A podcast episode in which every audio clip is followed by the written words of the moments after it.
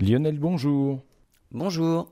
Alors quoi de neuf à propos de la croûte océanique? Des chercheurs de l'Institut océanographique Woods Hole ont prélevé des échantillons de la croûte océanique au large de Madagascar dans la fosse océanique Atlantic Bank.